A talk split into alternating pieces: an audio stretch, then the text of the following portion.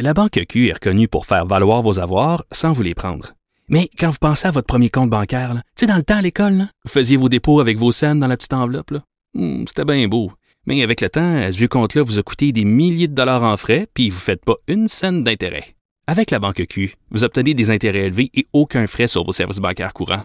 Autrement dit, ça fait pas mal plus de scènes dans votre enveloppe, ça. Banque Q. Faites valoir vos avoirs. Visitez banqueq.ca pour en savoir plus. Confrontant, dérangeant, divertissant.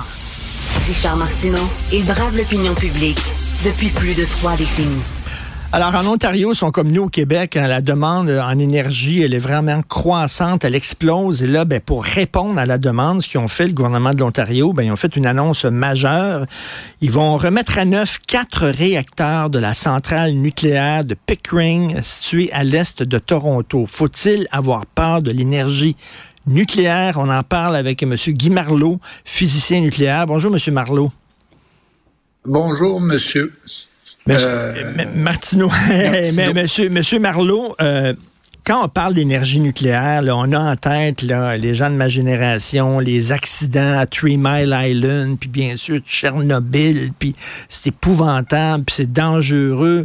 Mais là, moi, je vois, je lis là, en Europe, par exemple, de plus en plus, même des écolos même des militants euh, pour l'environnement en Europe qui maintenant euh, disent ben le nucléaire c'est pas comme avant, c'est plus sécuritaire qu'avant, c'est plus propre comme énergie. Et euh, donc est-ce que est-ce qu'on devrait avoir peur du nucléaire ou au contraire on devrait apprivoiser le nucléaire pour produire de l'électricité monsieur Marlowe?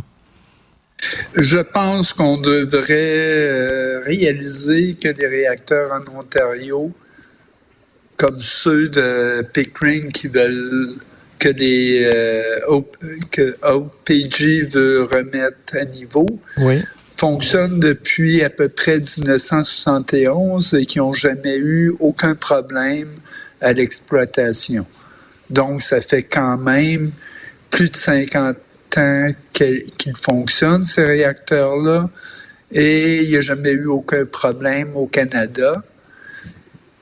Parce que rappelez-vous a Marleau eu, là, quand, si quand on regarde le nombre de- d'accidents qu'il y a eu dans le monde comparativement au temps et au nombre de réacteurs en exploitation, ces accidents-là, euh, la plupart d'entre eux ont été dus à des erreurs humaines et non pas à- au manque de sécurité des réacteurs OK parce ou des euh, catastrophes naturelles. Rappelez-vous, quand on a voulu réouvrir la, la centrale de Gentilly au Québec, il y a des gens qui ont dit que c'est épouvantable, ça n'a pas de sens. Est-ce que vous trouvez qu'on est trop paranoïaque, qu'on est trop catastrophique quand on parle de l'énergie nucléaire?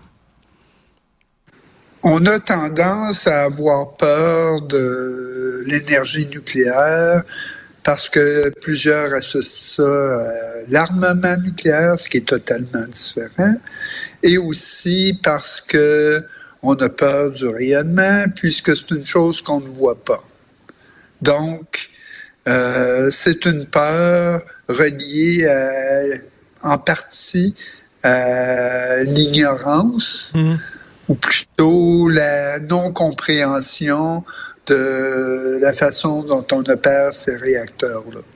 Et quand on dit Donc, oui, mais les vraiment- déchets, les déchets nucléaires, ça dure pendant des, des siècles, et, euh, ça pollue, c'est épouvantable. Qu'est-ce, vous, en tant que physicien nucléaire, vous dites quoi? C'est vrai que les déchets durent durant, pendant des siècles et que c'est un problème de l'énergie nucléaire. Mais ce qu'il faut réaliser, c'est qu'au moins, on prend soin de nos déchets, c'est-à-dire qu'on ne les envoie pas dans l'atmosphère comme beaucoup d'autres euh, façons de produire de l'électricité, ce qui fait en sorte que on, on va s'en occuper et il y a des façons, des techniques pour réduire ces déchets-là sur lesquels on travaille pour le moment. Euh, est-ce que c'est plus sécuritaire que c'était avant, l'énergie nucléaire?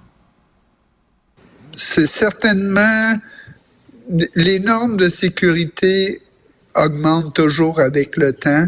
Donc, on s'assure que lorsqu'il y a des événements qui sont dus à, par exemple, comme Fukushima, à des tsunamis, on s'assure que les expériences qui sont gagnées lors de ces événements-là, donc comment les gens et les réacteurs ont été affectés par les événements, ce sont des expériences apprises qui sont automatiquement mises en place dans tous les autres réacteurs dans le monde.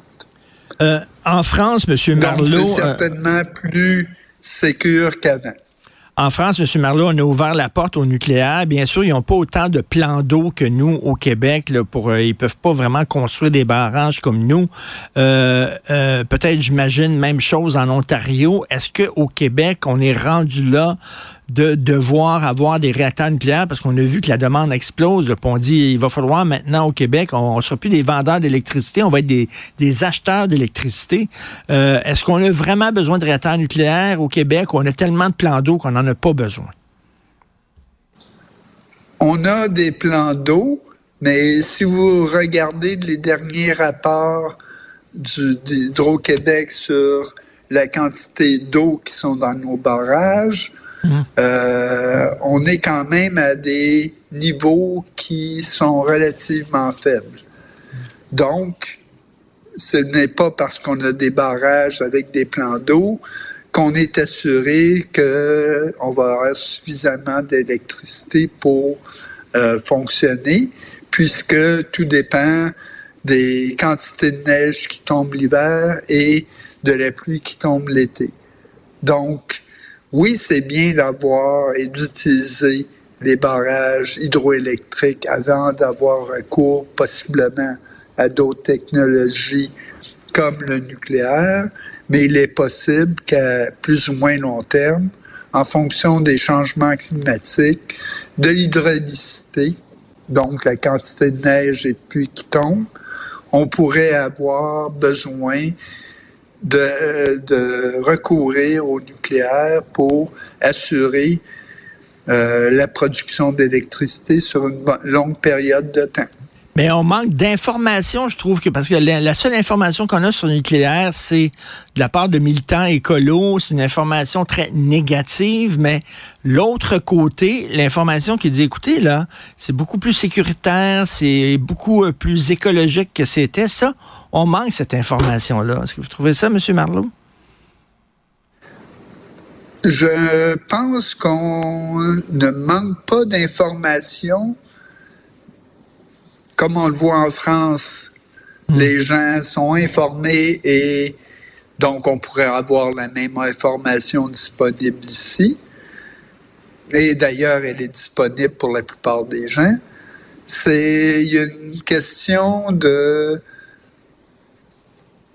la réaction des écolos, ou plutôt des écolos antinucléaires, faut pas quand même euh, généraliser les écolos à être contre tout.